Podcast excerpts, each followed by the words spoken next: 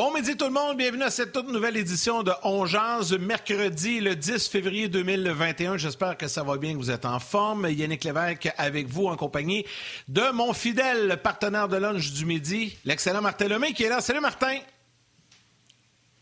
Hello buddy, comment ça va? Ah, ça va bien, ça va bien, ça va bien. Mais là, je me pose une question dès le départ. On s'est parlé ce matin, puis on s'en est pas parlé, mais as-tu reçu la photo de Julie Snyder? Pas de nouvelles. Fait que je vais être obligé d'aller sur Google chercher une photo de eh Julie que je mettrai ici à la place de Serena Williams.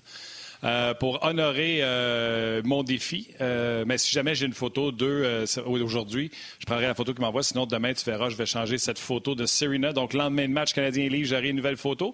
Je te présente quand même, pour ceux qui n'étaient pas là lundi, mon héros. ça a été envoyé par Audrey Baudet. Son héros, c'est Olivier Milo, qui est ambulancier à Montréal pour Urgence Santé. C'est son héros.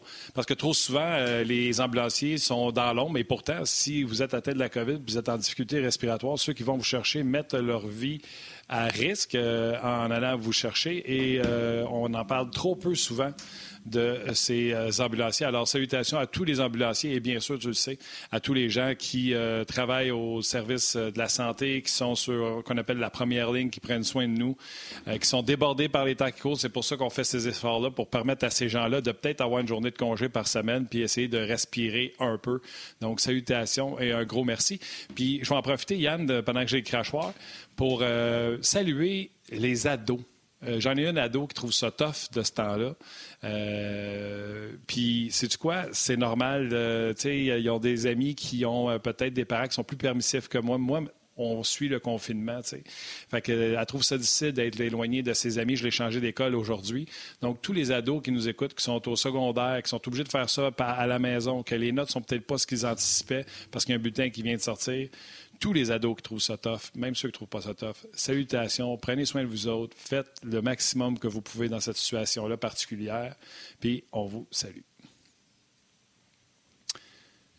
Yann n'est pas revenu. Bon, ben, il y a des, difficultés techniques. Aujourd'hui, on a un gros show. On va parler avec euh, Guy Boucher dans quelques instants. David Perron va être avec nous. Puis juste que vous sachiez, parce que j'aime ça vous donner l'envers du décor, David saute sur la patinoire à l'instant. À midi pile, il sautait sur la glace. Me textait tantôt. Il dit, je devrais débarquer vers E40. Fait que 41, 42, max 45, je t'appelle.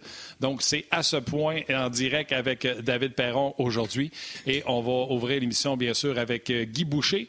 On parlait de ce match ce, soir. Puis je vous rappelle des façons de communiquer avec nous sur notre page On qui, soit dit en passant, elle sera monitorée aujourd'hui. Les gens vont aller, euh, les gens d'RDS vont aller voir ce qui se passe. Il y en a qui, des fois, ils trouvent que quand il y a beaucoup de messages qui rentrent en même temps, ça met un petit délai sur la vidéo et même sur la messagerie. Donc, euh, continuez de nous écrire. Ça va bien avec cette nouvelle messagerie. Peut-être des ajustements à faire. Et bien sûr, sur le Facebook d'RDS et le Facebook de On, Donc, euh, parce que Rock, Rock Carignan est là, il va prendre vos commentaires, il va nous les envoyer.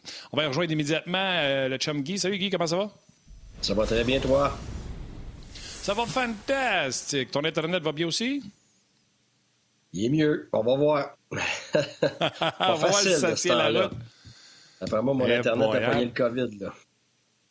Ah, hey boy. All right. Écoute, Guy, c'est jour de match aujourd'hui. Euh, Canadien Leafs. Euh, avant de parler des Leafs en tant que tel, tu Yannick t'avait demandé, euh, demandé ça hier. Avant de parler des Leafs en tant que tel, j'aimerais ça que tu me parles d'un jour de match où, quand tu étais avec les sénateurs, c'était sûrement les Leafs, la grosse rivalité, le Canadien de Montréal.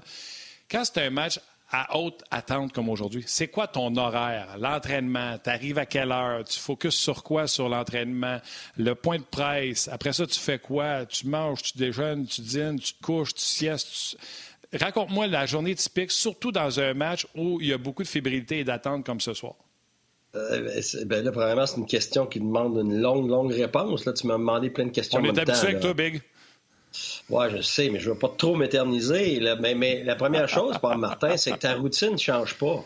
La routine ne change pas. La fébrilité, elle, est beaucoup à l'extérieur du vestiaire. Comme maintenant, tu es hâte, tout le monde a hâte de voir le match, mais tu ne changes pas ta routine parce que tu joues contre Toronto.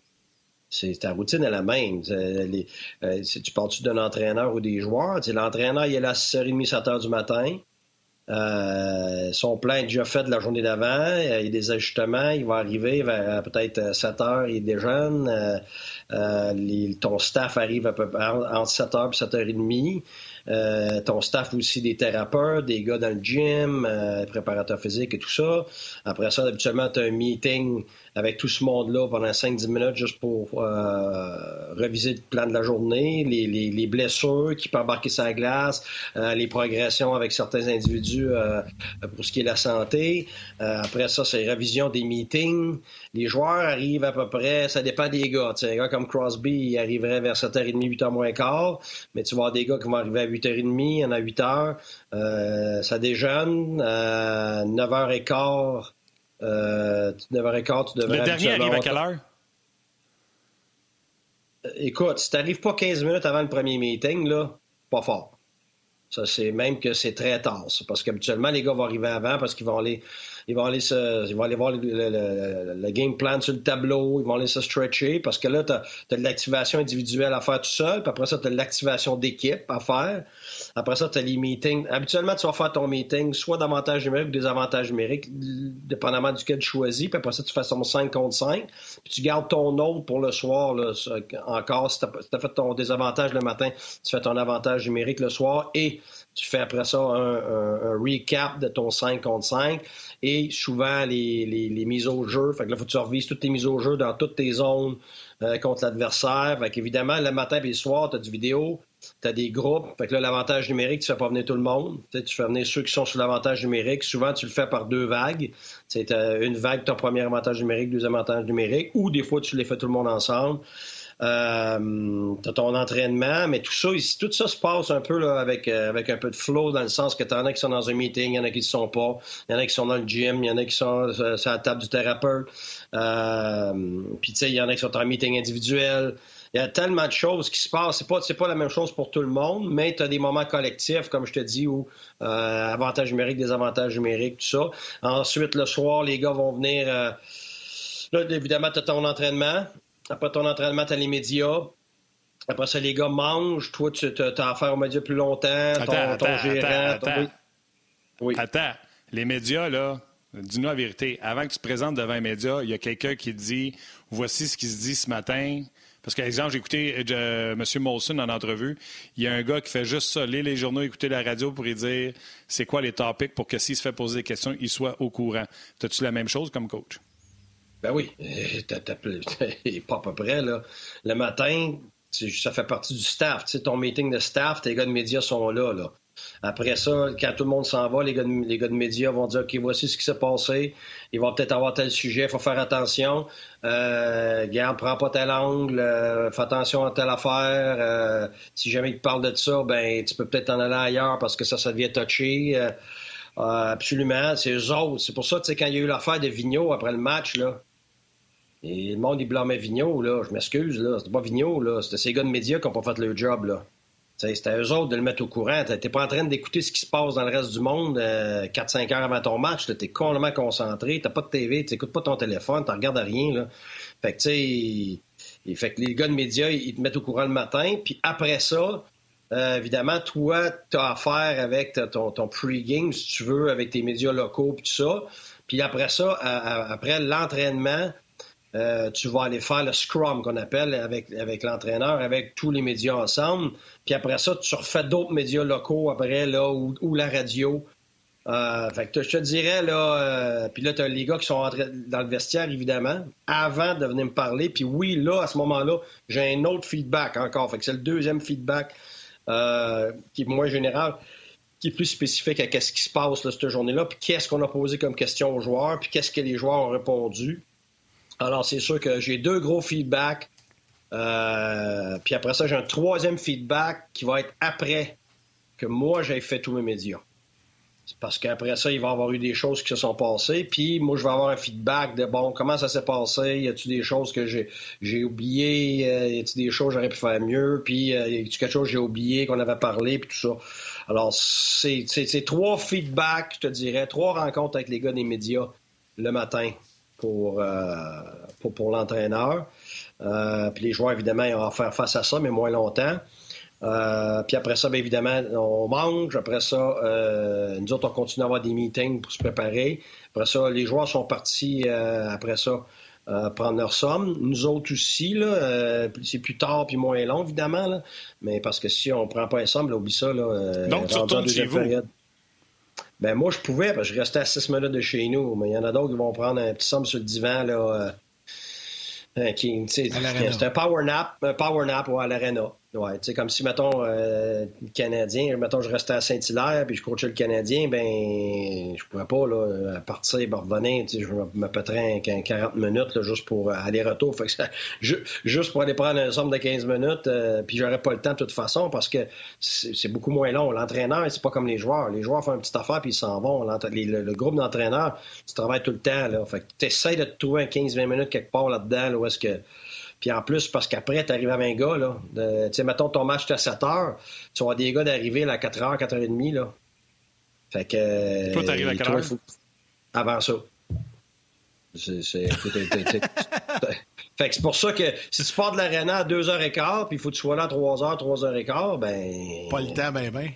C'est ça ton power nap, mais c'est très dur parce que après ça, le soir, tu sais tu tu te lèves à 5h30, 6h la journée du match. Puis, il faut pas oublier, c'était un match la, journée d'avant, tu t'es couché à 2h, 2h30, 3h. Là. Fait que là, t'es, es là pareil à 6h30. Fait que t'as dormi 3 h peut-être, puis là, là, ça recommence jusqu'au soir. Puis ta concentration, euh, puis c'est toute la journée, là, ça arrête pas. Fait que, c'est très, très dur mentalement. C'est pour ça que si tu prends pas ton somme de 15-20 minutes, là, garde... C'est, c'est comme tu demandes aux gens, ils, font leur journée de travail. Puis après ça, tu leur dirais d'être sharp à 9h30, 10h le soir.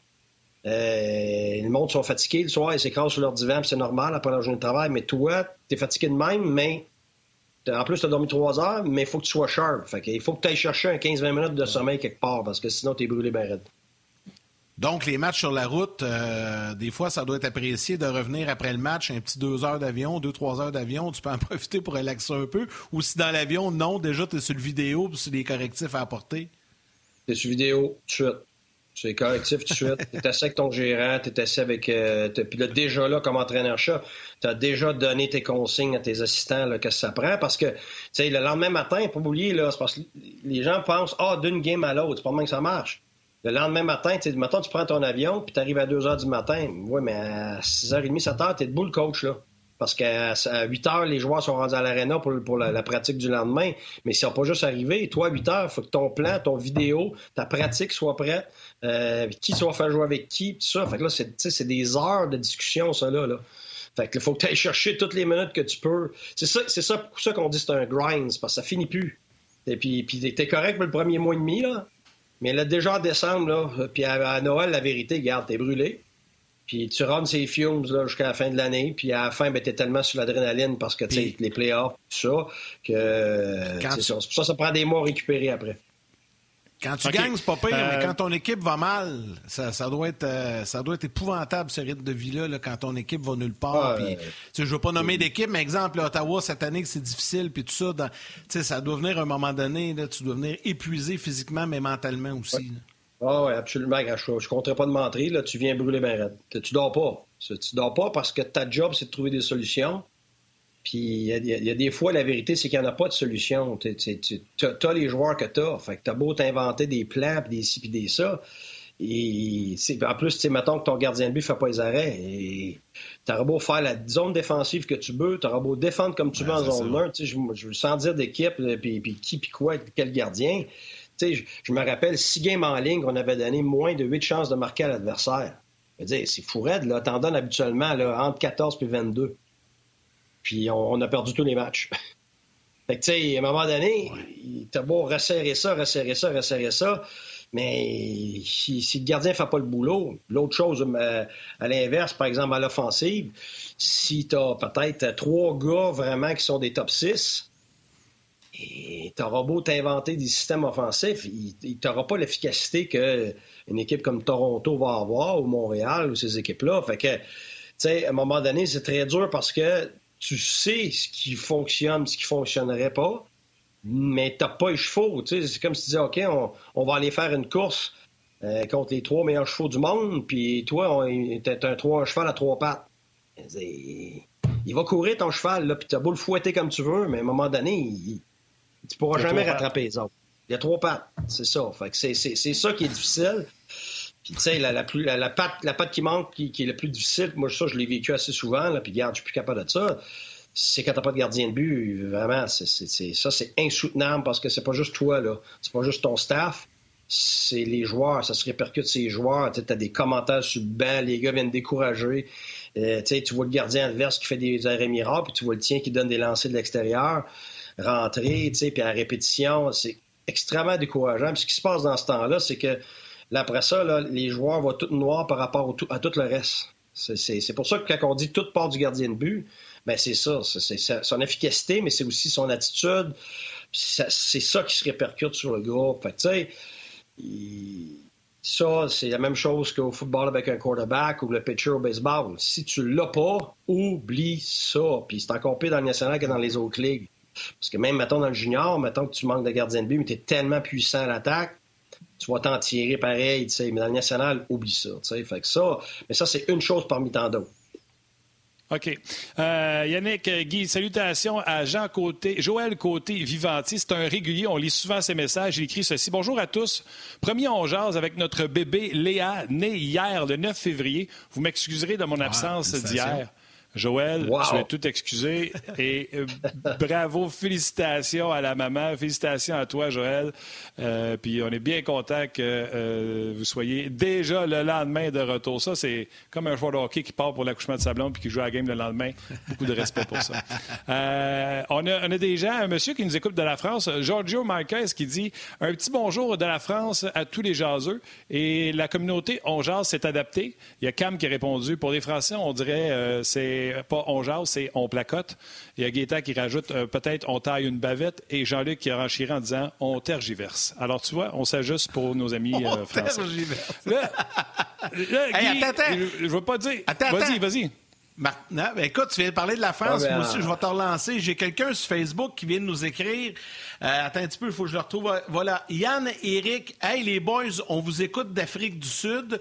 Nous sommes actuellement en mission humanitaire à Johannesburg. Donc, euh, ils nous écoutent en direct là-bas, évidemment. C'est le début de soirée, donc c'est le fun. Salutations. vraiment des gens de partout qui nous écoutent sur la planète. C'est cool. C'est-tu quoi? Hier, hier j'ai jasé au téléphone avec Guy, puis il me disait, lui, que c'était un de ses rêves d'aller faire un voyage comme ça en Afrique avec sa femme. Fait que ah, ça, certainement, ça te parle. Là. Certainement, ça te parle. Ben, un, mon, épouse, elle, a vécu un peu partout dans le monde. Là. Son, son père, c'était hollandais. Fait évidemment, elle a vécu en Hollande, mais elle a vécu dans, je pense, c'est quatre pays différents en Afrique dans sa jeunesse. Alors, elle, elle c'est sûr qu'elle a fait son cours d'ingénieur, puis elle est en train de faire sa maîtrise maintenant, justement pour un jour pouvoir y aller. C'était un, un, de mes buts aussi quand j'ai fait mon cours d'ingénieur. Euh, mais justement, euh, elle est retournée euh, à différentes reprises, dont, le Rwanda et tout ça, par après. Mais ben, tout récemment, quand, quand je coachais en Suisse, mon épouse, sa sœur est, mariée avec un, Sud-Africain. Alors, toute la famille est allée dans en Afrique du Sud, sauf moi parce que je coachais. Ils sont allés faire un voyage justement là-bas, ils sont allés à, Johannesburg et tout ça, puis ça a été, ça a été phénoménal des endroits qui sont loin pour nous, mais c'est vraiment un dépaysagement total. Puis, euh, ouais, j'ai. Pas trop de clubs de hockey là-bas, par exemple. Non, mais tu serais surpris parce qu'il y en a du, il y a du roller hockey hein, dans certaines parties de l'Afrique. Ah, ah ouais, OK. Ah, ben. ah. Hey Guy, euh, salutations à tous les gens qui nous écoutent. Mais Guy, tantôt tu as dit Ah, l'excitation, toi t'en as le match de ce soir, mais c'est juste toi. Tu sais, nous autres, c'est business as usual. Si on dit qu'il y a des matchs pièges parce que les gens, puis toi tu as dit d'un autre angle que le, je vais dire l'excitation, mais c'est pas ça le vrai mot, l'énervement, l'adrénaline face à un match où ce que tu es motivé parce que tu affrontes les livres de ton tour, c'est pas le même quand tu affrontes les derniers de classement. Puis tu dis, la seule façon que tu pourrais recréer cette, euh, cette énergie-là, c'est si un ours rentrait dans la chambre. Ça, tu l'as dit. la théorie, tu mélanges tous les mots, là, mais oui, tu as raison. Attends une seconde la, théorie de l'ours, là, si elle marche pour une équipe qui est dans le fond de la cave, je m'excuse. Tu pas penser que toi, que c'est business as usual comme coach. Tes joueurs, là, sont bien plus. Euh, il y a un mot pour ça. sont bien plus euh, excités là, pendant du match d'asseoir. Tu n'as pas écouté. Tu m'as demandé si la routine changeait. Je t'ai pas dit que c'était l'émotion était pareille. Je t'ai dit la routine. Tu m'as demandé si la routine changeait. La routine ne change pas. Oui, ma routine ne change pas. Même si t'affrontes les Leafs, là, je suis juste excité. J'ai juste te parler d'excitation depuis tout à l'heure. Ma routine, c'est la même. Je vais super même heure avec mes enfants. Ma routine ne change pas parce que tu affrontes les Leafs. C'est mon excitation, mon appréhension, mon énervement. C'est la même chose pour tes joueurs. Oui.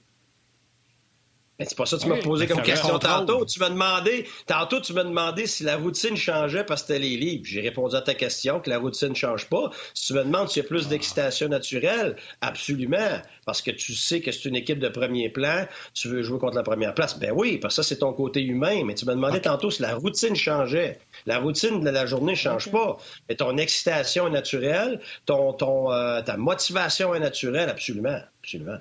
OK, Guy, j'en ai une pour toi bord en lien avec ça. OK, regarde bien, regardez bien ça. J'en ai une, Guy, pour toi en lien avec ça. Euh, la, routine ne change pas, parfait.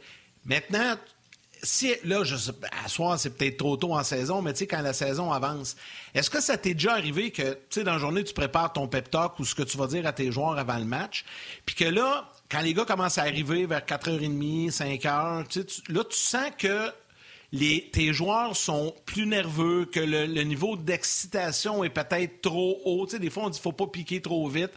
Là, tu sens ça, puis que tu décides de changer ton approche dans ton pep talk avant le match, justement pour calmer ça un peu. Est-ce que ça t'est déjà arrivé, ça, de sentir ça de tes joueurs, qu'il y avait tellement le focus qui était différent à l'habitude que tu t'es adapté quelques minutes avant de leur parler? Absolument. Ah oui, absolument. ça, ça fait partie justement de gérer ton groupe. Autant tu sais qu'il y a des matchs que tu as des gars, que, pas des gars, des fois c'est l'équipe au complet, que tu vois que c'est pas le même entrain, ils sont un peu amorphes. Tu le vois, là, c'est comme tout le monde. Tu as des, journées, difficiles, tu as, le calendrier qui te rentre dedans, tu as du monde qui ont des familles, il y a des joueurs qui n'ont pas dormi parce que les bébés ont été debout toute la nuit c'est des humains, fait euh, absolument. Ça, c'est sûr, sûr, sûr. Puis ça, ça fait partie, mais c'est pas juste l'entraîneur. T'as, as, ton staff, euh, les coachs, les gars, les, les, gars qui s'occupent de la préparation physique, tes thérapeutes, tout ça. Puis tout le monde vient te donner l'information parce que je l'avais, cette information-là, pour pouvoir justement gérer. Des fois, même, tu sais que c'est chicane avec un autre, tout ça. absolument, mais ça, là, c'est toujours, euh, euh, Yannick, il faut que tu sois à l'affût de ça parce que moi, personnellement, ça a bien plus d'impact ça que mon game plan parce que tu gères des humains. Ton game plan, ton game plan, c'est une chose, mais c'est du rationnel, ton game plan. Mais après ça, il faut que tu gères tout l'émotionnel individuellement puis collectivement de ton équipe. Puis tu sais, es-tu bon sous pression comme équipe? Tu l'es moins bon? T'es-tu une équipe qui a de la misère quand tu joues contre une équipe moindre? Alors, tu viens qu'à connaître ton groupe, puis tu interviens d'avance. Tu as beaucoup de prévention. Fait oui, ça arrive que tu vas compenser sur le moment, mais tu essaies surtout de prévenir à l'avance à quoi t'attendre. Je vais arrêter ton excitation et ton énervement parce qu'on va laisser les gens de la télé aller au grand titre. On poursuit sur le web. Euh, salutations à tous les gens qui sont sur notre messagerie. Euh, d'ailleurs, vous serez euh, contents, nos grands voyageurs, de savoir que Miguel Lalande nous écrit, comme d'habitude, de la Norvège. Et Léona, qui est une fidèle de Ongeas, qui est là quotidiennement. Elle confirme qu'elle aussi, c'est très beau l'Afrique, qu'elle a été faire un voyage, elle aussi, en Afrique du Sud. Fait que je ne pensais pas faire une carte postale aujourd'hui, mais bien ben, content de savoir que pour certaines personnes qui sont à l'extérieur du Québec, on est comme leur point d'ancrage, leur, petit côté, euh, leur, petit, euh, leur petit rappel québécois à chaque jour. J'en ai deux, trois autres, le vite, vite, qui viennent d'apparaître. Il, y a, Flo Menchichi, qui est à Nice, en France, qui nous regarde. Jean-René Beaupré, qui lui, actuellement, est en Équateur. Il dit euh, Je manque pas votre émission. Sly Latreille, lui, est dans son igloo à moins 45 degrés à Calgary présentement.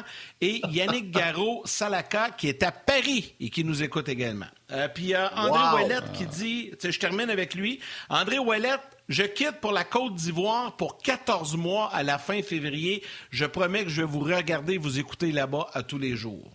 Wow, extraordinaire. Ben, ben, pendant que je vous écoute, j'avais dans la tête la journée que quelqu'un nous, euh, nous regarde de Bali, là, je vais être impressionné. Parce que mon, mon épouse est allée là, puis ça a l'air que, c'est un autre monde. Il, y a, presque, pratiquement rien d'électronique, puis ça, ben c'est ça. Tu, donnes à manger aux fourmis puis euh, à, à, tous les animaux autour de toi. Oh oui, oh oui. Oh oui, c'est un autre à manger aux fourmis. Oui. Ben oui, parce qu'ils font partie de ton univers. Ah, je le crois. Ah oui, c'était une autre mentalité. Fait que non, ça, c'était un autre bel, bel endroit de la planète. Alors, si on a quelqu'un de Bali, je vais t'impressionner. OK. Ben, en tout cas, s'il y a des Québécois qui sont là-bas, on va en parler.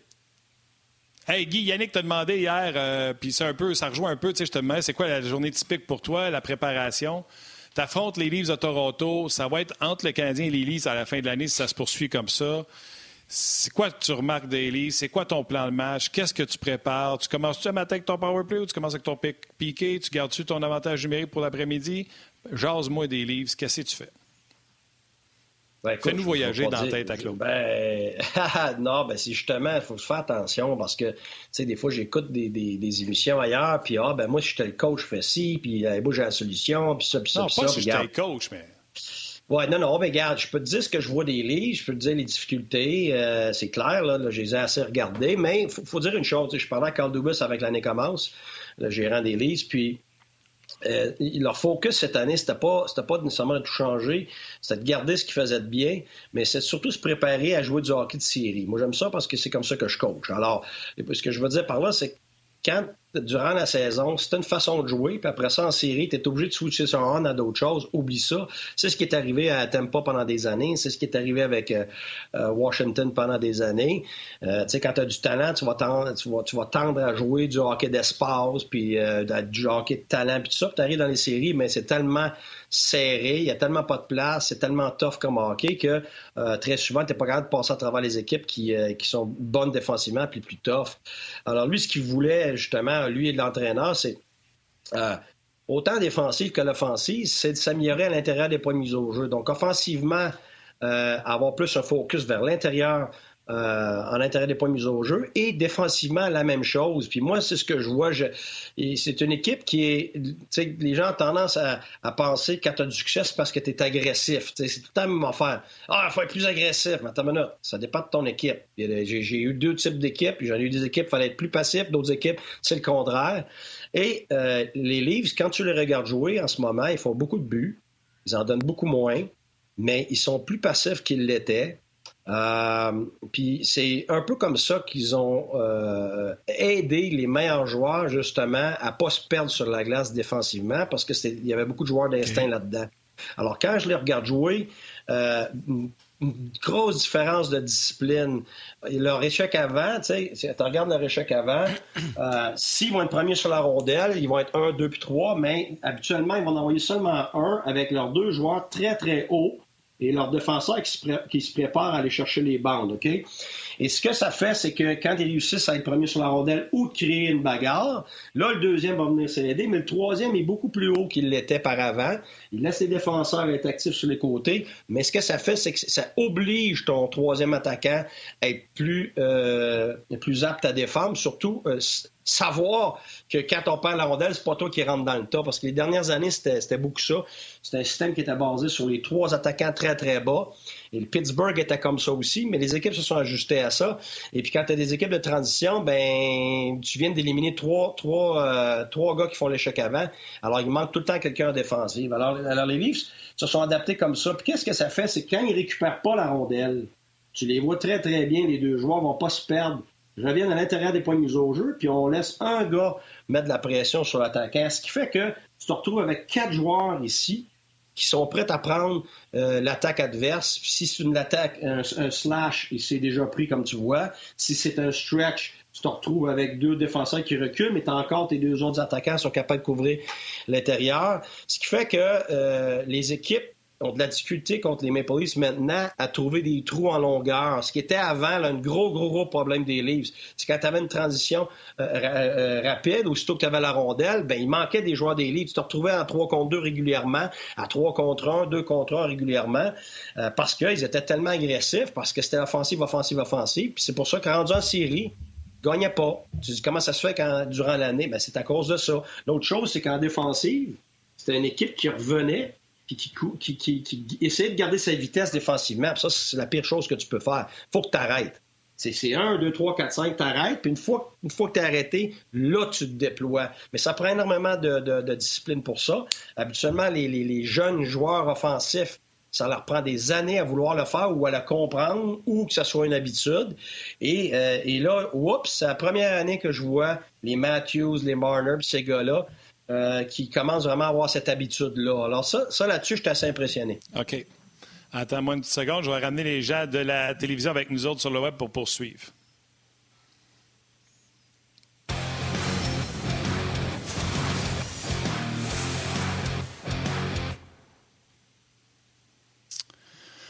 On est de retour avec euh, Guy Boucher, Guy qui était au tableau. Guy, les livres, tu nous montres comment ils jouent, mais j'aimerais ça savoir pourquoi, exemple, le match que j'ai regardé, c'était lundi, je ne me trompe pas, ils se sont fait bombarder. Écoute, c'est quelque chose comme 30 euh, à 7 ou 35 à 7. C'était même pas drôle. Qu'est-ce qu'ils font qu'ils se font bombarder de même? Puis qu'est-ce qu'il faut que les Canadiens fassent pour continuer de réussir à embouteiller les livres puis les dominer au chapitre des lancers? Ça n'arrivera pas parce que, euh, tu sais, on en a parlé, puis tu avais raison. Moi, j'ai écouté le match de lundi, OK? Je l'ai écouté live. Bon. J'ai vu la même chose que toi. Mais ce que j'ai fait, j'ai été voir deux autres matchs des Leafs avant. Et évidemment, c'était la fin de la série contre Vancouver. Et parce qu'ils avaient torché finalement les, matchs précédents, euh, euh, quand tu regardes les lancers, c'était pas du tout le cas. Et ce match-là, ça revient exactement à ce qu'on a dit tantôt on les a battus déjà, on les a plantés, tanné des jouets, on n'a pas peur des autres. Alors, exactement. C'est ton niveau émotionnel qui n'était pas présent. Et le contraire, alors il faut regarder ton niveau émotionnel qui était là, va les rencontrer les premiers matchs. Ton niveau émotionnel descend, mais en plus, Vancouver perd et perd contre eux. Donc, qu'est-ce qui arrive? C'est que là, ta fierté, euh, le coach pousse, tout ça, les joueurs, whoops, ça augmente encore le niveau d'activation. Enfin, regarde, la disparité entre les deux est énorme. Alors, c'est ce qui se passe. Mais alors, c'est là que tu as besoin de ton gardien de but parce que ça arrive à toutes les équipes. Ça arrive à Tempa régulièrement. Et puis, euh, Vasilevski, qu'est-ce qu'il va faire? C'est garde. Il va te garder là en attendant que ton équipe réussisse à remonter son niveau d'émotion d'activation euh, un point adéquat pour pouvoir compétitionner contre l'adversaire. Et c'est pour ça que quand tu pas de gardien, ton gardien est moyen, mais ces matchs-là, tu les perds, c'est certain. Alors, c'est énorme. Tu vas en avoir entre 10 et 15 matchs par année comme ça ou est-ce que tu n'es pas tout à fait émotionnellement, soit par fatigue, soit parce que tu n'as pas peur de l'adversaire, parce que tu sais que tu es beaucoup meilleur que eux. Alors, 10 à 15 matchs, là, c'est des points à jouer le vert. Fait que c'est là que ton gardien te sauve, il va te chercher sur ces matchs-là, au moins la moitié des matchs, donc tu ne cales pas dans le classement. OK, plusieurs personnes euh, te posent des questions, Guy, euh, puis euh, je veux en profiter pour saluer vite, vite, comme ça. Il y a Luc Toulouse qui nous écrit, Nicolas Mickelson qui dit, lui, je vous écoute à tous les jours du Danemark au retour du travail, continuez comme ça. Patrick Guillet qui, Patrick Guillet qui demande, Guy, comment tu as appris le métier de coaching? Puis, je t'en lance une autre, tu pourrais y revenir après. Il y a Francis Fontaine, puis je sais que tu en as parlé un petit peu, là, mais on était à, à la pause télé, tu en as parlé sur le web, donc tu peux peut-être revenir un petit peu là-dessus parce que la question est intéressante. Francis te demande, euh, Guy, j'aimerais savoir, est-ce que le nouvel entraîneur des Leafs, Sheldon Keefe, a amené un système de jeu qui convient mieux à l'équipe depuis son arrivée? Ben écoute, c'est pas, depuis son arrivée. Il a été obligé de faire des gros ajustements cet été. Euh, dans le sens que euh, c'est pas des, affaires de fou, mais il est obligé de changer de cap certaines choses parce que c'est très différent de Mike Babcock. Euh, et oui, il a, fait, certains changements. Puis justement, comme je l'ai dit tantôt, ils sont moins agressifs. Ils sont moins agressifs, euh, sauf quand ils vont avoir la rondelle. Là, évidemment, en zone offensive, ils sont mortels. Euh, l'autre chose aussi, il a fait un ajustement. Moi, je l'aime moins personnellement. Je les trouve moins dangereux sur le sur le rush euh, quand tu es en position de regroup, c'est-à-dire quand tu es en position de relance. Euh, parce que ce qu'ils font, c'est qu'ils font du tag back, qu'on appelle. Alors, ça veut dire qu'ils sont lents sur la, transition. Euh, ils misent plutôt sur leurs mains, sur leur, leur, leur façon d'être capable de, de, de, revenir sur eux-mêmes. Alors, regroup, c'est quand euh, c'est quand tu as la rondelle, quelque part ici en zone neutre, juste en bas de ta ligne bleue, donc tes défenseurs. Ce n'est pas une sortie de zone. Souvent, euh, on, va, on va demander une sortie de zone. Puis il y a plein de monde qui ne savent pas. Des fois, euh, même avec RDS, on fait des clips, puis je demande un regroup, puis je vois plein de sorties de zone là-dedans. c'est sûr que moi, j'ai l'œil, avec Guéry après 25 ans de coaching, puis, puis 22 ans de jouer, mais les regroups, c'est quand tes défenseurs ont la rondelle ici, alors tu as différents systèmes.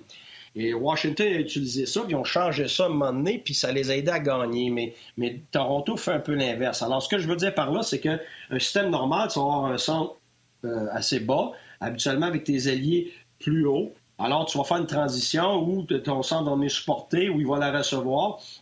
Et c'est simple comme ça. Par contre, les systèmes maintenant, c'est difficile parce que tu vas avoir un seul gars qui va mettre de la pression avec et puis c'est là que les gens ne comprennent pas. Un 1-3-1, un 1-2-2, un 1-1-3, ça n'a pas d'importance dans le national maintenant parce que tu as un seul steer, ce qu'on appelle celui qui va mettre de la pression. Sa job, là, c'est pas d'aller chercher un rondelle, il l'aura jamais. Quand le défenseur est ici, là, il n'aura jamais de rondelle, il n'interceptera jamais de rondelle dans ces situations-là.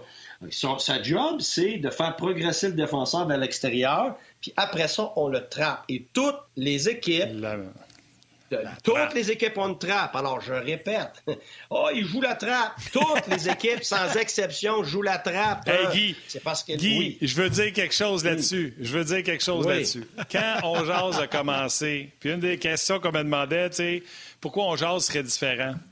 Je prenais un papier puis je donnais ça à tout le monde dans le milieu. N'importe qui, je m'en fous. Les chums, les... n'importe qui. Puis je disais, à la trappe, il joue la trappe, il joue la trappe. Et je carré de l'attendre, je décide-moi une trappe.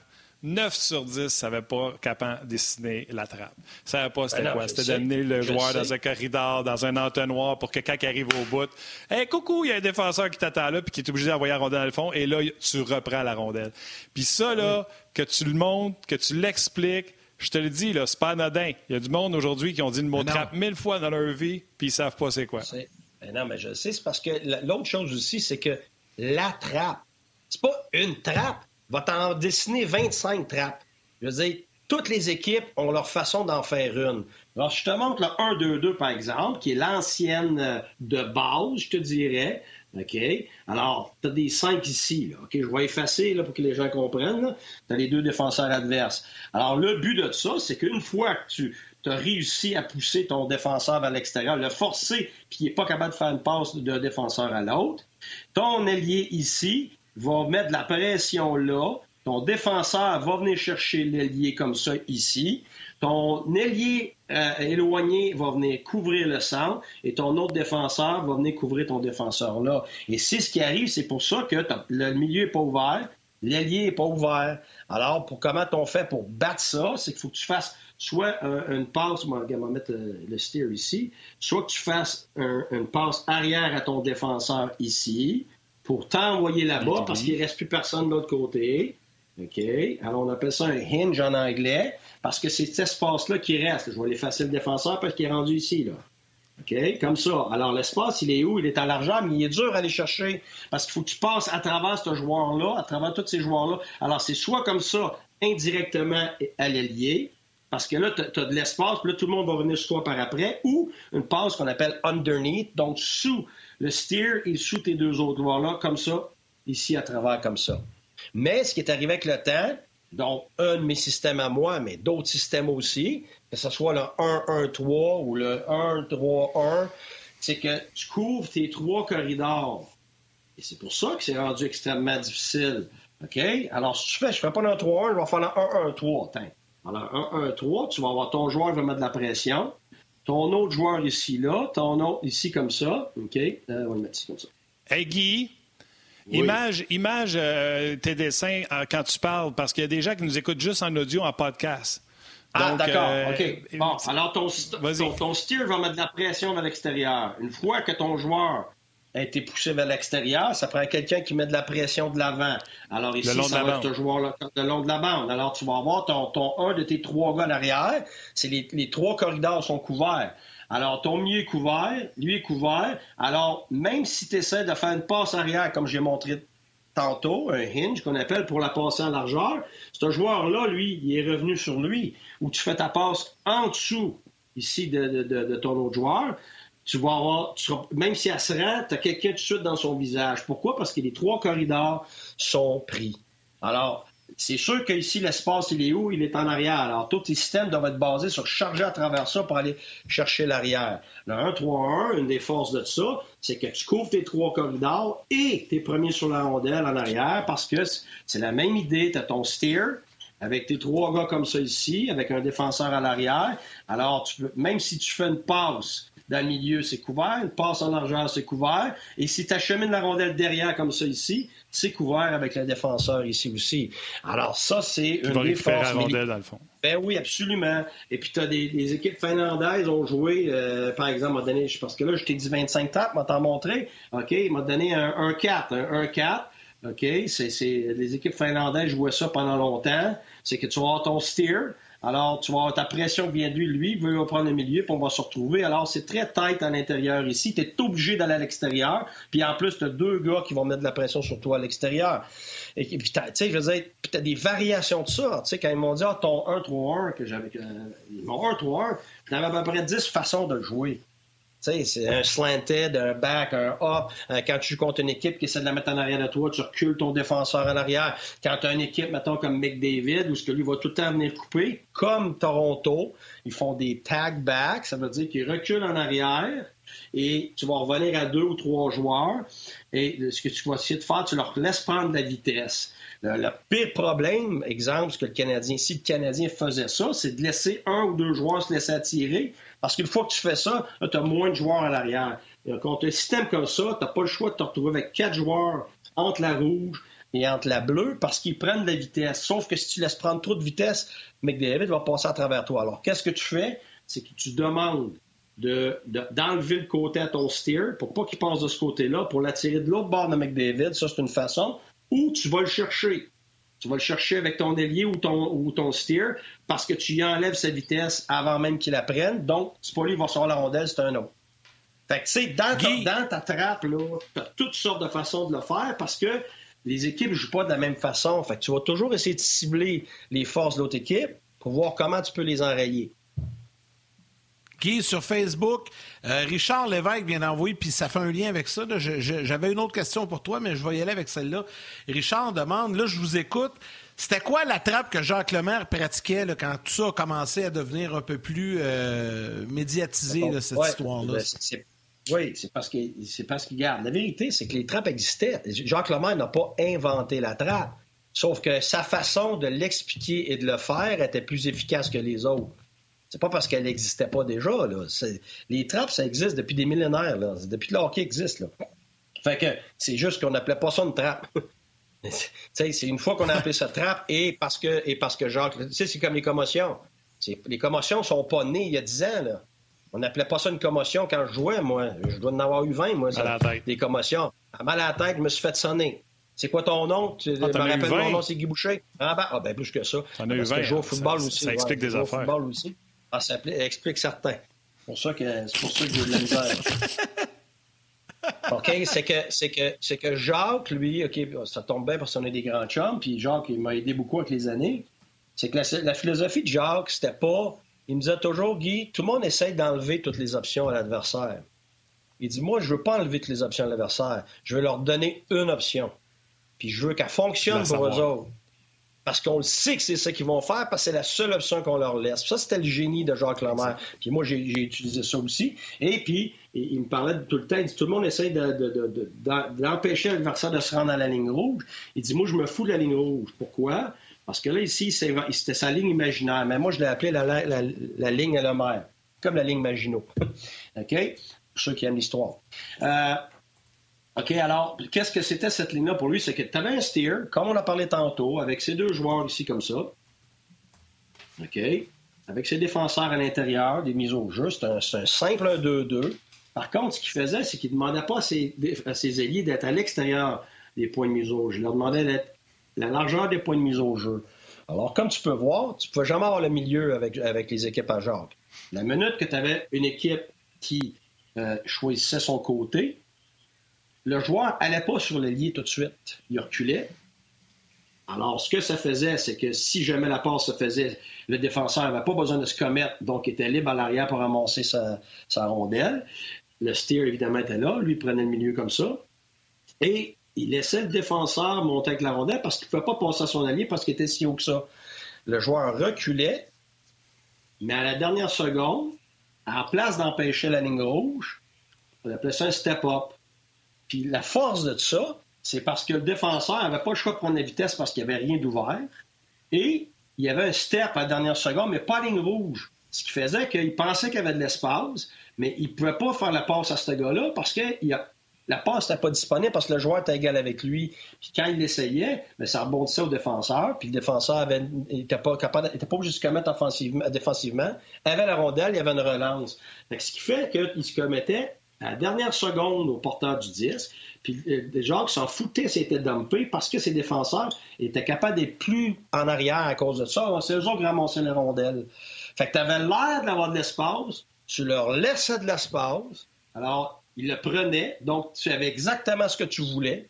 Tu étais 100% certain qu'il allait prendre cet espace-là. Il se faisait challenger, puis il n'y avait personne à qui passer. Fait que c'était tout la même affaire. Il y avait un dom, son équipe la ramassait, il était parti, fait que tu checker pour rien et tu n'avais rien en zone neutre parce que le milieu était complètement couvert et il ne donnait pas la balle. Alors, c'était le génie du job, c'était pas de mettre la pression avant la rouge, comme ben, les équipes vont faire, donne-leur pas la rouge. Mais ce que ça fait, regardez la différence. C'est que tu as un espace, un gros espace manœuvré pour l'adversaire, soit une passe directe ou par la bande. Et puis là, ton défenseur est obligé d'être celui qui se commet maintenant. Alors là, tu viens d'ouvrir tout ça. Et puis là, pour aller récupérer. Et puis là, pour aller récupérer les rondelles. Et l'adversaire, l'adversaire peut aller chercher des chips. Alors ça, c'est une. Alors, tu sais, je vous ai dit 25, là, regarde, on vient d'en faire 5, là. Puis 5, sans parler de trop de modifications puis d'adaptation à l'adversaire. Fait que, tu sais, c'est pour ça que... Demande-nous les points d'examen, je suis pas sûr qu'on passe. ouais, mais je fais juste, je fais juste montrer certains exemples, tu sais sais, on a parlé du 1-1-3, Détroit a joué ça, Babcock a joué ça, puis le 1-2-2 qui devient le 1-3-1. Tu sais, moi, ça m'a tellement fait rire. Ah, là, 3-1. Ben oui, mais il y avait 15 équipes de la Ligue qui jouaient le 1-3-1. Le, le, le, comment il s'appelle? Le, Chose, là, euh, qui a rendu à Washington, le coach, là, lui, il n'était pas capable de passer à travers un 3-1. Ben, Barry ben, ben oui, fait que là, moi, moi, moi, ça passe à la télévision. Mais après ça, à la fin de l'année, il s'en va au championnat du monde pour les États-Unis, puis il joue un 3-1. Puis après ça, pendant cinq ans à, Nashville, il joue un 3-1, mais personne n'en parle. Ah oui, j'avais pris en photo. Tu sais-tu? Sais-tu, Guy, je l'avais pris en photo euh, Nashville, Ottawa, match d'ouverture. Je l'avais pris en photo euh, Nashville, il vous faisait le 1-3-1, puis j'aime ça, ces médias sociaux. Pour un gars qui déploierait le 1-3-1. Barry, Trotz, là, son joueur arrête ici à la ligne bleue quand l'adversaire est en regroup. Là, puis tu peux prendre une photo, arrêter, boum, drette là. Puis après ça, il y a ces quatre gars ici. C'est parce que c'est toutes des variations de la même chose, mais c'est parce que les gens ne voient pas ça. C'est normal. Ils n'ont pas l'œil pour ça. C'est pas leur job. Ils sont pas là à faire du vidéo à journée longue pendant 20 ans. C'est normal. C'est la même chose que si moi je vais voir un plombier travailler, je vais bien voir qu'il vise telle affaire, telle affaire, mais je vais pas comprendre pourquoi il, me fait, il fait ça, puis il va le faire vite, puis tu vas voir ça passer, puis ça va être fini. C'est normal, tout ça. Fait que, tu sais, mais c'est sûr que comme, comme gars de hockey, des fois, on entend des affaires, ça devient irritant. Tu sais, ah, ton check en 3-1. Hey, je virais fou dans ce temps-là. Je me retenais. Mais c'est pas un check. une couverture de zone neutre. Ça n'a rien à voir. Le forecheck, là, c'est en bas des points d'ashmark en zone offensive. Fait que, tu sais, là, c'est dur parce que tu veux. Non, je sais, mais c'est parce que ça, ça devient. Après ça, tu es caractérisé par ça. Puis ça n'a rien à voir avec ce que. Mais pas à l'interne. Ben non, pas à l'interne. Regarde, ça, ça, faisait rire. Tout le monde à l'intérieur riait, riait, de ces commentaires-là. Mais de, de, de l'extérieur, c'est parce qu'après ça, Là, tu es obligé de reculer tellement loin pour expliquer à la personne. Puis là, tu veux, tu veux pas le prendre pour un con non plus, tu veux pas manquer de respect, mais là, c'est parce que ça fait huit fois que tu te le fais poser en deux jours. Là. C'est, c'est ça, là, parce qu'il faut pas oublier, à chaque ville que tu vas, tu t'as fait poser la même question. Puis là, cinq ans plus tard, c'est la même question. Fait que là, à un moment donné, ça fait genre, garde, là. Fait que c'est pour ça, mais tu peux pas. Tu sais, t'as pas, ben, t'as pas, non. Ben oui, vas-y. Patrick Guillet, une excellente question. Et Aston, peut-tu avoir l'explication contraire? Comment qu'on fait pour battre euh, sa trappe ou comment qu'on fait pour battre son 1-3-1? Malheureusement, Patrick, ça sera dans une autre émission parce qu'on n'a même pas eu la stratégie pour battre les Leafs. On met dessus un gars spécial sur Marner, Matthews. On ça voir si tu fais quelque chose de spécial pour eux autres. Mais garde, on s'en prendra. Quand on est obligé d'arrêter, euh, ralentir le cheval, c'est bien plus fun que quand il faut y pousser dans le dos. Là, toi, il faut te retenir. David vient de sortir de l'entraînement. Il est tout en soir. Je lève montrer, je m'en lève montrer l'offensive de Toronto, la permutation avec les défenseurs. Mais c'est correct. Regardez, allez-y. Euh, il, va, il va être meilleur que moi. Non, mais On peut te garder quelques minutes pareil, là. On peut te garder sur le réchaud si tu veux. On va parler un peu avec David. Puis euh, même c'est une question pour David, tu ne gênes pas ton bac. Puis après ça, tu, pour finir l'émission, tu nous expliqueras qu'est-ce qu'il faut faire contre les livres. C'est correct, ça aussi, si ça te tente. Ben non, je, donne toute la place. Je donne toute la place à David. Euh, il va être vraiment intéressant. on se reprend d'autres demain pour voir qui a gagné puis comment. c'est bon. Salut Guy, un gros merci. Merci, bye bye. Salut, coach. Ah, Salut, coach. Énormément de commentaires. Euh, tu... Ouais, ouais. Écoute, là, je vais juste nommer des noms vite, vite, là, parce que je vais aller à David, mais euh, il y en a plein. Euh, Gabriel Beaulieu, Luc Toulouse, Yvan Poulain. Euh, il y a Yann également, Steve Elward, Joël Normando, euh, Mathieu Lavoie, Carl Rodrigue. Bref, il y en a énormément. Euh, Patrick Guillette en a parlé, Patrick Monette également. donc, les gens qui ont apprécié les explications de coach Boucher, puis c'est tout le temps le fun de faire ça avec lui. On va, on va revenir dans une prochaine émission avec ce certain. Martin, RDS.ca aussi, beaucoup, beaucoup de commentaires. Absolument. Euh, écoute, euh, ils se reconnaissent. Simon Bourassa, euh, Philippe, qui, entre autres, il y en a plusieurs qui ont marqué ce, commentaire-là. Tu sais, dans le temps de Lemaire, là, il, envoyait, il voulait que le monde envoie la rondelle dans le fond. Il y avait un certain Martin Brodeur pour ramasser le puck. Fait que c'est certain que la stratégie était bonne. Donc, tous ceux qui ont écrit ce commentaire-là, bravo. Ça, c'est une belle observation. On va aller rejoindre David tout de suite, qui est en soir après sa pratique. Salut, David. Comment ça va? Salut, Martin. Ça va bien? Salut, Dave. Salut, Yannick. Ouais, gros merci. Tu viens juste de débarquer de la patinoire? Ouais, ça fait pas longtemps. La pratique, je t'avais dit que la pratique serait pas longue. Finalement, on a, on a travaillé sur des unités spéciales un peu plus longtemps que prévu. Puis honnêtement, je pense qu'on a besoin. Donc, euh, c'était parfait de même. Là. notre avantage numérique depuis le début de la saison, euh, on était plus, euh, si tu veux, loadé sur une unité. Là, on, a, on a essayé d'étendre ça sur deux unités, enlever un peu de pression, je pense, sur les je fais, je fais partie de la première unité qu'on depuis le début de la saison, mais d'une certaine façon, ça va mettre la pression égale sur les deux unités. Je pense que euh, le groupe de cinq joueurs qui va, avoir du momentum, qui va restaurer quelques buts dans une partie, peu importe, risque d'avoir plus de temps que glace, normalement, ça va marcher. Puis si t'es l'autre groupe que ça va moins bien ce soir-là, ben t'as fait que ça arrive pas trop souvent, justement pour euh, euh, changer la vapeur. Puis c'est justement, ça a été notre cas au dernier match. On a scoré en dedans de 5-10 secondes, je pense, ou 20 secondes sur la première avantage numérique. Donc, euh, c'était super intéressant. Tu sais, David, on l'avait ben dit au début de la saison qu'on était pour avoir euh, un calendrier des, parfois un peu bizarre. Puis là, je sais qu'on va, euh, malheureusement, les gens à, la télé euh, vont, vont nous laisser, mais j'invite les gens à la télé à venir nous joindre, à venir immédiatement là, se brancher sur rds.ca, Facebook Live, peu importe, pour, pour entendre ce que David va dire et de ce qu'on va jaser avec lui jusqu'à la toute fin de l'émission.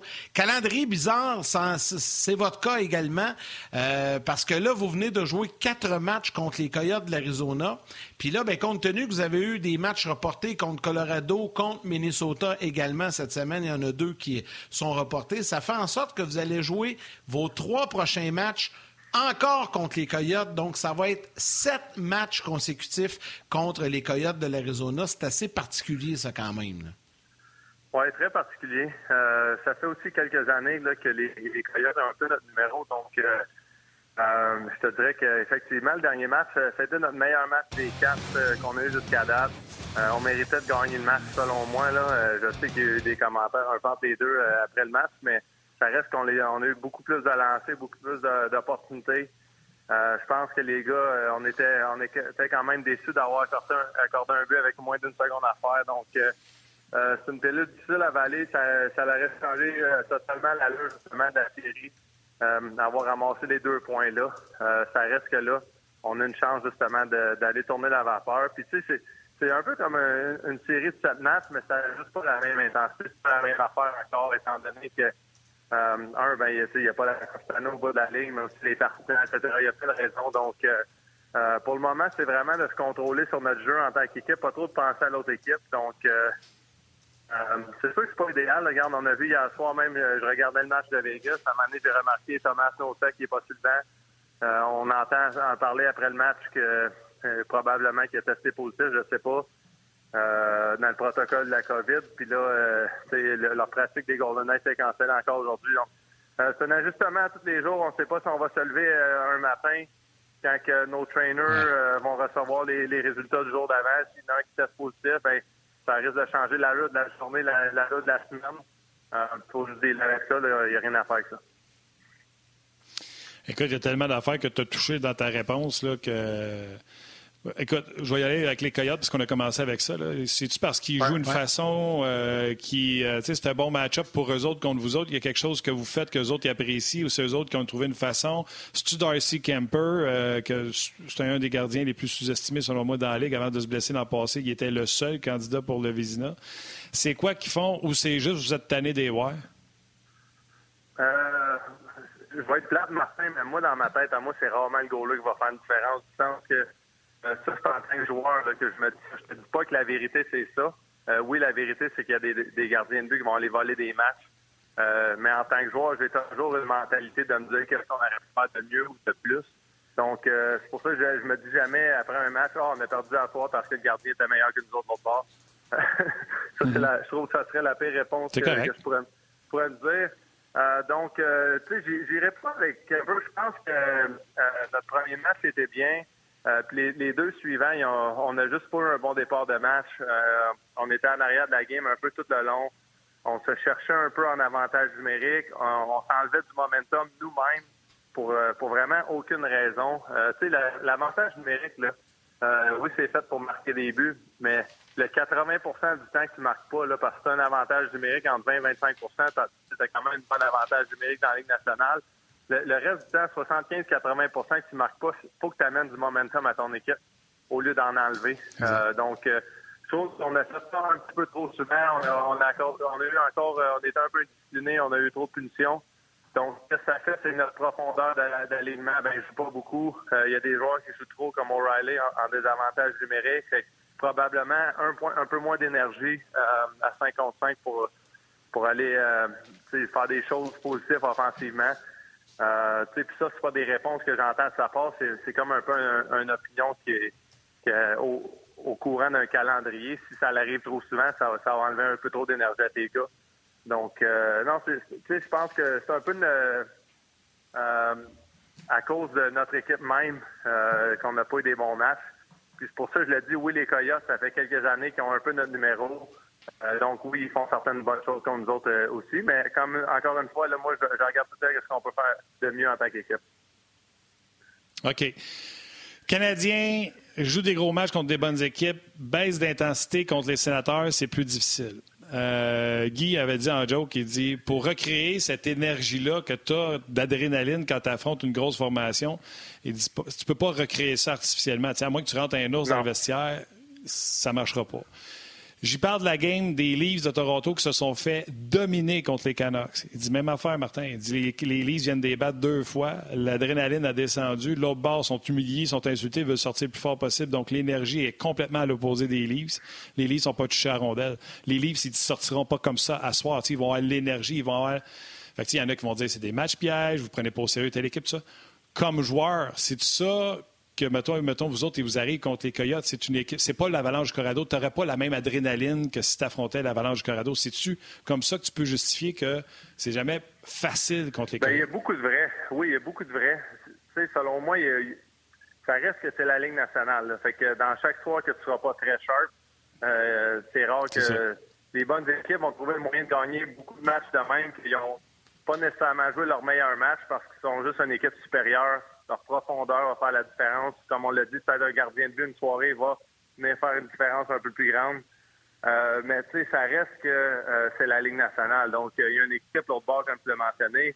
Ils viennent de perdre un match, ils viennent de se faire dominer. Ils ont eu leur meeting, ils ont eu leurs entraîneurs. Eux autres aussi se préparent à l'année longue pour, euh, en tant qu'équipe, collectivement, en tant que joueur individuellement, aller, aller donner un impact sur le match. peu importe c'est quoi ton impact, essaies de l'apporter tous les soirs. Euh, tu regardes pas l'autre équipe. Ah, OK, c'est les sénateurs d'Ottawa ou peu importe. Moi, euh, ça me change absolument rien. J'essaie de préparer de la même façon. Mais ça reste que oui, euh, tu sais, des fois, tu arrives la route. Nous, on arrive la route justement à première ligne contre Arizona. C'est un petit peu plus difficile. Euh, voyage dans l'ouest, deux heures de décalage. On est arrivé le jour d'avant, à genre 3-4 heures du matin. Euh, on était supposé de tester en arrivant de l'aéroport. Finalement, on teste pas, on s'en va, les gars, de, comme mort, faut se lever demain matin à 8 heures, aller tester à l'arena. Pas beaucoup de... En tout cas, plein de petits détails de même qui vont venir ben affecter ton, ton humeur, ton mood. Euh, puis on, euh, ça reste que au courant d'un calendrier normal de 82 matchs, de 56 matchs cette année avec la cédule qui peut changer tous les jours, je pense que ça peut, ça peut faire certains impacts de différentes façons. David, deux questions rapides. un Sébastien peu, Maisonneuve, Thibault. Euh, qui dit Yes, David est sur le show. En plus, je viens de faire un changement dans mon pool parce que sur le pool on, euh, RDS, euh, tu sais que c'est moi qui l'ai créé. Fait qu'il y a une catégorie joueurs québécois était là-dedans et lui vient de faire la transaction parce qu'il avait fait l'erreur de ne pas te choisir et il vient de transiger pour faire ton acquisition dans son pool. Euh, ben, merci. Je, vais, je enchérir. Je sais quand, je, je sais quand tu as une question, mais tu peux-tu me parler de ton début de saison? Encore une fois, euh, hein, depuis quelques années, tu es devenu un joueur dominant offensivement. Encore cette année, 13 points en 13 matchs, premier marqueur de ton équipe.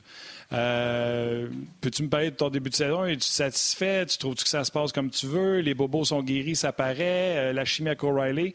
Comment t'expliques ce bon début de saison? Ah oui, je suis quand même satisfait d'un certain côté. Là. Euh, je pense que ça va un peu avec les matchs, des fois, euh, comme on vient d'en parler. Là. Des fois, tu as des mauvaises parties. C'est une longue année. faut pas que tu veilles fou en tant qu'équipe. faut pas que tu veilles fou en tant que joueur. Quand faut que, tu, faut que tu sois confiant en toi-même. Tu continues de mettre des efforts, mettre le temps à l'arena. Euh, puis les choses vont tourner. Fait que j'ai commencé la saison, comme je l'avais parlé, contre deux matchs contre McKinnon, notre ligne, O'Reilly. On joue 18-20 minutes contre eux autres on a quasiment plus un, travail défensif euh, dans, cette dans ces soirées-là euh, qu'offensif. On sait qu'avec la vitesse qu'ils vont me donner, ça va être plus difficile. Je commence la saison, pogne deux, deux poteaux en deux matchs. Euh, O'Reilly, il y a deux breakaways, il échappe la rondelle où il n'a pas marqué. Tu, sais, tu pourrais dire, OK, ça va-tu me rentrer dans la tête? Ce que j'aime, c'est justement ça. Ça fait deux, trois matchs que je sens notre chimie, euh, notre niveau de jeu à 5 contre 5 commence à augmenter de plus en plus. On, on n'est pas les plus rapides, mais on commence à garder les rondelles en vie en zone offensive avec notre échec, notre échec avant. Donc, euh, c'est ça que j'aime. Tu sais, euh, oui, la production offensive est le fun, mais pour moi, je l'ai mentionné comme l'avantage numérique. Quand on commence à se donner du momentum à 5 contre 5 en tant que trio, j'ai même pas à penser au but, ils vont arriver. Euh, avec O'Reilly, on va se donner la chance de marquer. donc, puis, pour moi, l'avantage numérique est quand même énorme aussi pour plus que je touche la rondelle, plus que je fais des bons jeux, on dirait ça, ça me craint, ça me donne l'énergie. J'arrive à 5 contre 5, puis je, sais que je vais faire un impact là aussi.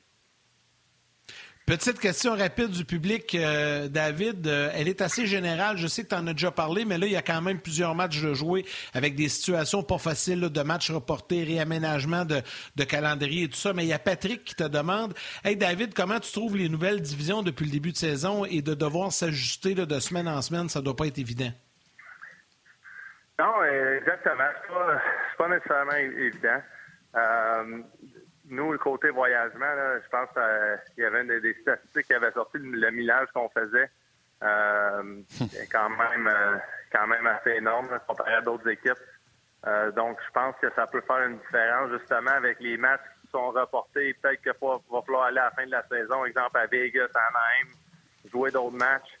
Euh, ça, ça, rajoute du millage, sans dire inutile, mais ça, ça fait juste partie de la saison. Donc, c'est pas évident de ce côté-là. Le positif de ça, c'est que je l'ai mentionné, regarde, Vegas, Anaheim, Arizona, Los Angeles, San Jose, euh, c'est toutes des villes qui ont du soleil. Fait que dans nos, dans nos journées de congé, euh, à l'hôtel, on peut rien faire, mais quand on est à l'hôtel, on, peut quand même prendre de l'air dehors. C'est du fait que c'est pas à moins 20, comme la section du Canada présentement, la, la division canadienne. Euh, donc, en espérant qu'on peut, on peut un peu profiter de ça, j'ai regardé justement la météo en Arizona, on s'en va là demain. Euh, c'est du 20 à 22 Celsius, 24 Celsius euh, chaque jour. Euh, même pas besoin de se poser de questions, c'est du soleil. Donc, tu sais, ça fait quand même du bien au, moral. Tout le temps, le on sait quand le printemps arrive au Québec, à Saint-Louis, même chose. Ça fait du bien de sortir dehors. C'est 15, 13, 15, 17 Celsius. Donc, on espère que plus la saison va s'allonger, plus que les, peut-être les mesures vont devenir encore plus euh, de différentes façons. Donc, au moins, c'est peut-être un peu qu'on va avoir. Oups, on l'a-tu perdu? Non, je suis là. Je pense que oui. Ben, j'ai tellement de problèmes de ah, son que je ne sais pas si c'est moi ou euh, tout le monde. Non, moi, j'ai 10 sur 10, mon son. Ouais, je t'entends, David. Excuse-moi, ça a juste coupé. Je pense juste la fin. Euh, oui, ben c'est ça, tu parlais pour euh, que tu espérais que ça allège les, les, les, les conditions. Euh, écoute, question du public. Sam Doyle te demande euh, peux-tu nous parler de la nouvelle dimension que Krug apporte à l'équipe versus ce que Pietrangelo apportait? Euh, Qu'est-ce que tu remarques depuis son arrivée, même si c'est tôt dans la saison? Oui, moi je l'adore. Il fait, beaucoup de bons jeux offensifs. côté avantage numérique, il est excellent aussi. Je pense que tu le vois que son exécution, etc., était rapide. C'est juste que ça n'a pas donné de résultats pas, à cause de lui nécessairement en tant que euh, chimie d'unité ou peu importe. C'est pour ça qu'il y a eu différents changements qui se sont passés euh, dernièrement. Pour moi, personnellement, aussi, euh, qu'est-ce que j'aime d'avoir un droitier, si tu veux, à la pointe? Moi, j'aime ça être de mon côté. Là. Des fois, je suis mon côté lancé sur réception. J'aime encore plus ça être de l'autre bord. Je peux me faire une passe par en arrière de mon, en arrière de mon dos pour un lancer sur réception du défenseur d'en haut. Donc, quand c'est un droitier, comme Petrangelo, comme Falk, euh, présentement que j'ai, euh, c'est plus facile de, de vraiment garder l'équipe de désavantage numérique sur leur talon parce qu'ils savent qu'il y a un gros lancer qui s'en vient d'en haut, donc ils ne peuvent pas être aussi agressifs sur moi. Tandis que quand je fais ça avec Krug, ben lui, ça tombe juste que c'est un gaucher. Euh, donc, de, je pense que côté personnellement, c'est ça a été quand même un petit ajustement de ce côté-là. Euh, mais lui, tu sais, en tant que joueur, ça change super bien. Les gars l'adorent. Puis euh, je pense que son impact, plus que la saison va avancer, va continuer d'augmenter le, le, fait qu'il va être encore plus habitué aux joueurs, à l'équipe, à la ville, etc. David, je ah, sais que tu suis l'actualité de la Ligue nationale de hockey et je sais que tu suis l'actualité de la Ligue nationale de hockey, euh, puis que tu as joué à Pittsburgh. On change de directeur gérant. On amène Brian Burke comme euh, le gars des euh, hockey ops là-bas. et j'ai écouté l'entrevue de Brian Burke. Il disait qu'on va regarder cette année, voir si on n'est pas capable de faire un push pour aller en série, puis on prendra les décisions cet été. Est-ce que qu'est-ce que tu penses de ces nominations-là, puis qu'est-ce que tu penses qui va arriver avec les Penguins? J'aime quand même écouter Brian Burke, depuis euh, qu'il est à, la radio, à la télévision, je trouve que j'aime entendre son opinion de différents sujets. Euh, on a l'opinion de lui, tu sais, en tant que directeur gérant, comment il a de l'air d'être, mais on ne sait pas si c'est vrai qu'il est de même. Euh, c'est quand même des commentaires intéressants, là, tu sais, ça, veut en dire, ça, ça laisse quand même beaucoup d'ouverture de différents scénarios qui peuvent arriver, là. ça fait quoi s'ils n'ont pas une bonne fin de saison? Est-ce que ça veut dire qu'au courant de l'été, ils vont apporter des gros changements? Euh, c'est des changements que j'ai l'impression qu'il y a juste certains directeurs gérants, certains euh, présidents du hockey operation qui peuvent faire. Donc, je pense qu'ils ont amené les bonnes personnes en place. S'ils ont des gros changements à faire, exemple un Malkin, j'espère pas pour Chris le temps parce que je l'adore, je sais qu'il Pittsburgh, euh, mais ça reste la réalité du hockey. donc, c'est ça qui. J'ai hâte de voir. Il y, a, plein de choses qui peuvent arriver. Ils peuvent aussi retourner leur saison de bord. Euh, prendre le momentum, faire les séries, aller deux, trois rondes en série, puis là, ils vont dire, bon, bon on va continuer de même pour deux, trois autres saisons. Donc, euh, j'ai hâte de voir. Ça serait intéressant de voir. Euh, David, un gros, gros merci. je sais que tu as fait ça comme un cheveu la soupe, mais écoute, j'ai vu ta feinte de lancer, rater et scorer, fait qu'il n'y a rien qui m'impressionne. Il n'y a plus rien qui m'impressionne à ça. C'était pas pire, hein? C'était fait, C'était sharp, hein? à part de ça. mais non. Arrête, arrête. Bon, ben merci. Salut, mon chum. Un gros merci. Puis en espérant que je peux rembarquer sur la caméra bientôt. Yes, stay safe. Parfait. Merci. Salut. bye. Merci, David. Bye-bye. Merci beaucoup à David Perrault. Merci à Guy Boucher également qui euh, était avec nous aujourd'hui. À toute l'équipe de production en régie à RDS, encore une fois, un gros, gros merci.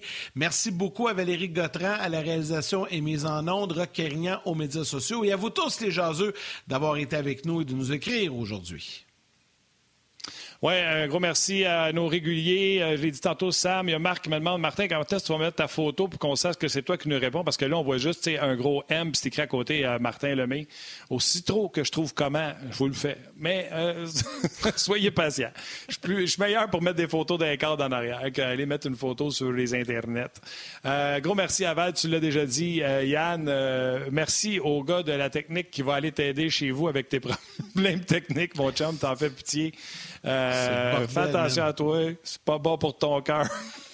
Puis, un gros merci à tout le monde qui nous a écoutés aujourd'hui. Prenez soin de vous autres. Salutations aux ambulanciers qui euh, sont avec nous autres également. Gros match canadien livre ce soir. C'est encore à RDS. La programmation du sport, la meilleure, c'est à RDS. En fin de semaine, football, hockey, encore du hockey à soir à RDS. Euh, il y a le tennis, il y a plein de belles programmations avec euh, la gang RDS. Donc, profitez-en. Canadien livre ce soir. Merci beaucoup tout le monde. Bye, man. Bonjour demain. Salut.